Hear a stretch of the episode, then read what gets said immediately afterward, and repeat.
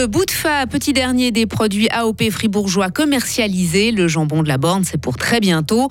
Les bains de la Mota, on s'entend. Figurez-vous qu'à une époque, on pouvait s'y baigner topless sans problème. Mhm. Et si vous deveniez journaliste le temps d'une expo, c'est à voir et à vivre en ce moment à Berne. Des averses ce matin, des éclaircies cet après-midi, maximum 12 degrés. Demain et jeudi seront partiellement ensoleillés. Nous sommes mardi 25 avril 2023. Bien le bonjour, Sarah Camporini. Bonjour Mike, bonjour à toutes et à tous. Les boulangers, fromagers, bouchers se sont donné rendez-vous dans le VUI hier. Oui, à l'occasion de l'Assemblée générale de Terroir Fribourg. Une quarantaine de membres étaient présents sur les 300 membres que compte la fêtière. L'association qui défend les produits du terroir se réjouit de la reprise post-Covid de plusieurs manifestations, comme le Suisse Fondu Festival ou Salon des goûts et terroirs. Autant d'événements qui mettent en valeur les six produits AOP de notre canton, dont le petit dernier qui vient d'être commercialisé, le bout de fa. Christian Dayon, président de Terroir Fribourg et Maître Boucher à Romont. C'était une énorme bataille. On aurait pu faire une IGP qu'on aurait obtenue beaucoup plus vite, mais on n'aurait pas intégré tous les acteurs de la filière, euh, les entreprises de naissance des porcs, l'élevage, les cultures fourragères, les moulins, le petit lait des fromageries. Et ça nous tenait à cœur, ça me tenait à cœur très personnellement d'intégrer et de garder tout ce savoir-faire dans notre région. Et jambon de la borne, c'est pour quand? Les jambons de la borne sont en cours d'élaboration. C'est un processus qui est un peu plus long. Il faut 4 mois pour faire un jambon de la borne contre 4 jours pour faire un bout de fa. Donc les prochains jambons de la borne seront prêts pour déguster par le comité d'experts, on pense au début du mois de juin. Et ensuite, il y a encore une analyse chimique pour prouver que les jambons correspondent au cahier des charges et après on pourra communiquer. Donc c'est pour le tout début de cet été.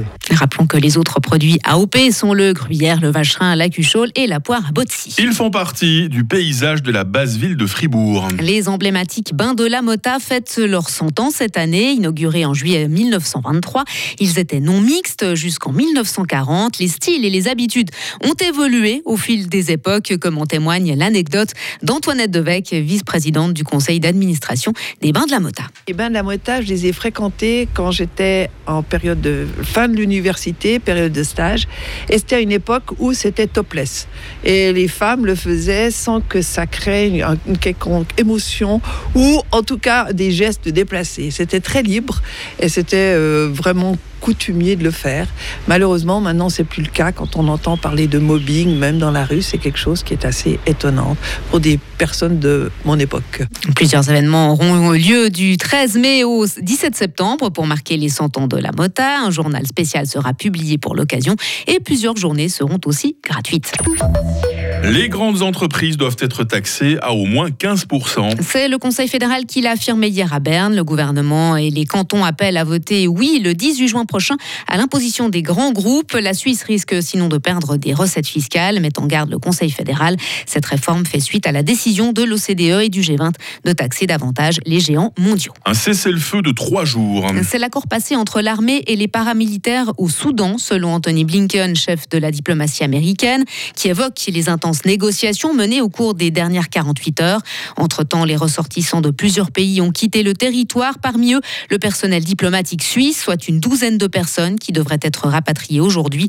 En tout, la Suisse comptait une centaine de personnes sur place. Et vous qui écoutez ce journal, mesdames et messieurs, est-ce que ça vous tente de vous glisser dans la peau d'un journaliste? Oui, c'est ce que propose l'exposition itinérante à la recherche de la vérité à voir en ce moment au Forum politique de Berne.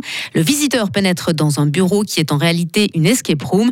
Pour en sortir il doit terminer son enquête. Daniel Morer, cinéaste et membre du comité de l'exposition, nous explique l'idée derrière ce jeu. C'est un jeu qu'on a développé avec l'idée qu'on fasse une recherche journalistique et qu'on se rend compte aussi de toutes les problématiques auxquelles les journalistes sont exposés dans leur travail, c'est-à-dire des questions de, de morale. Est-ce que je publie un article? Parce que je vais nuire peut-être à quelqu'un avec ça?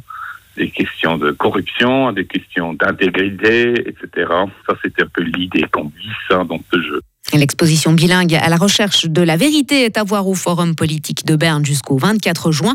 Elle voyagera ensuite dans plusieurs villes de Suisse romande, mais malheureusement pas à Fribourg. Autant aller voir à Berne, hein, c'est pas si loin que ça, Sarah. Et puis du, du sport pour terminer avec 154 euh, cyclistes au départ euh, du Tour de Romandie. oui, la compétition débute cet après-midi au Bouvray avec un prologue de pratiquement 7 km. La boucle romande passera vendredi par Châtel-Saint-Denis avec un contre-la-montre au programme et le Tour se, termine, se terminera dimanche à Genève. La question qu'on pose, Sarah, est-ce que ces coureurs auront le beau temps pour faire du vélo hein Hum, Je ne sais pas, mais Alors je doute, je doute. On va voir ça tout de suite avec la météo. Vous revenez très vite, Sarah, avec toute l'équipe hein, dans quelques instants. Retrouvez toute l'info sur frappe et frappe.ch.